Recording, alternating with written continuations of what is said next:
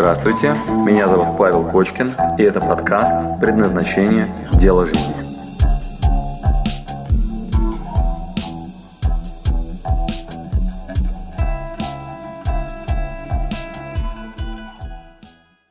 Сегодня у нас прекрасный день. Мы начнем с того, что как рогатку оттянем себя в обратную сторону.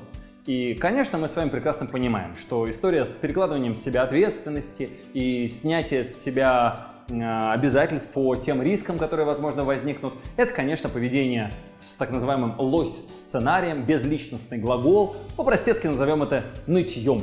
Так вот, давайте дадим себе конкретный день для того, чтобы полноценно погрустить поныть, объяснить, что я жертва обстоятельств, и не могу я найти себе дело жизни, и принять решение, и поменять место работы, или найти себе дело по душе, или определиться с семьей, или с местом для жизни. В общем, ну как я могу? Я... Тут у меня столько обязательств, столько обстоятельств. Итак, сегодня, пожалуйста, качните маятник в обратную сторону, чтобы завтра уже начать двигаться в сильно ответственном состоянии. Сегодня мы с вами играем в лосей. Сегодня у нас с вами задача жертва обстоятельств. Насладитесь, пожалуйста, этим состоянием. Пожалуйста, вспоминаем. У лося основной инструмент – алиби. Меня здесь не было. Сегодня, пожалуйста, весь день посвятите объяснению того, что вы не способны, не можете, вы должны, обязаны, надо и так далее. Ваши сегодняшние слова – и в ваш блокнот, пожалуйста, вы запишите результаты ваших практик. Как это будет выглядеть? Посидите, помечтайте о том, что вы обязаны, и никаких других вариантов нет, делать. Ну, например, мыть посуду, а, ухаживать за детьми, за больной мамой, за своей собакой, вам надо ее выводить. Ну вы же не можете ее оставить, да? Вы же не можете детей просто взять и выпустить на улицу. Ну как это возможно? Вы же не можете просто бросить все и уехать. У вас же обязательства.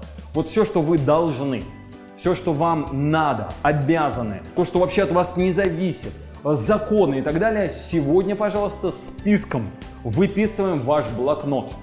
И смело открывайте чистую страницу, прям выпишите с удовольствием, как много обязательств у вас есть, на которые вы не способны повлиять.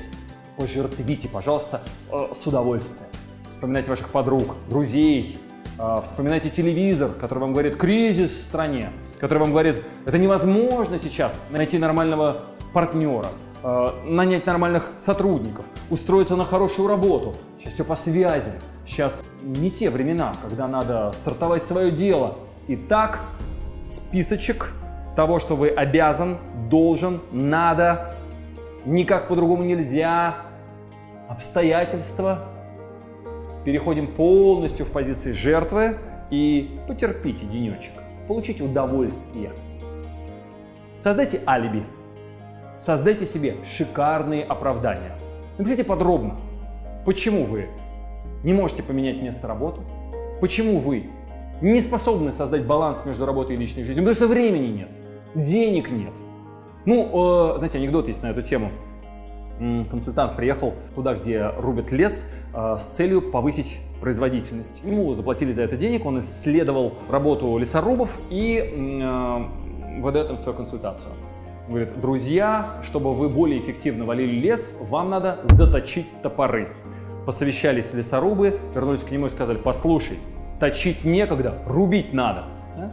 Вот хорошее объяснение, почему вам некогда точить топоры. Невозможно заниматься саморазвитием. Нет на это времени, нет на это сил. Сейчас не приоритетно. Пожалуйста, выпишите это подробным списком, и пусть у вас будет заготовлен набор алиби, если вдруг вы решите остаться на месте и ничего не делать в направлении развития собственной личности. Пусть у вас будет резерв оправдательный, если вы решите остаться в состоянии комфорта.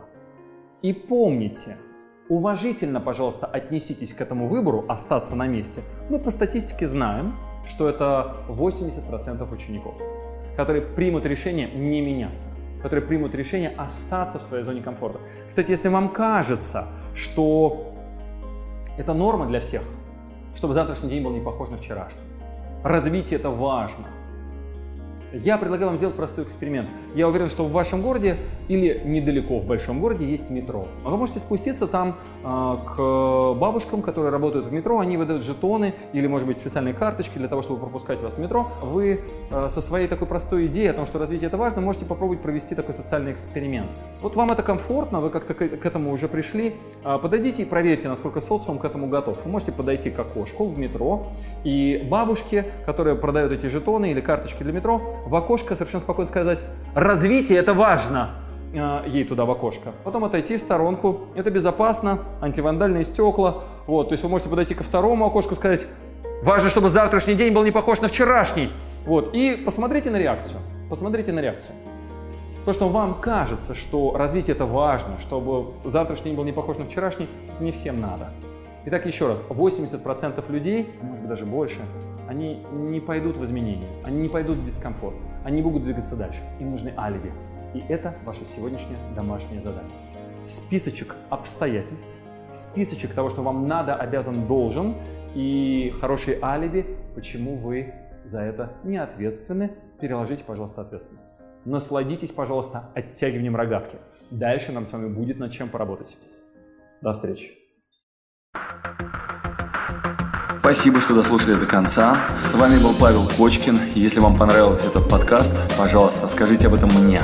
Нажмите лайк. лайк. Пусть будет видно и другим, какие подкасты хороши. Услышимся через неделю. Пока.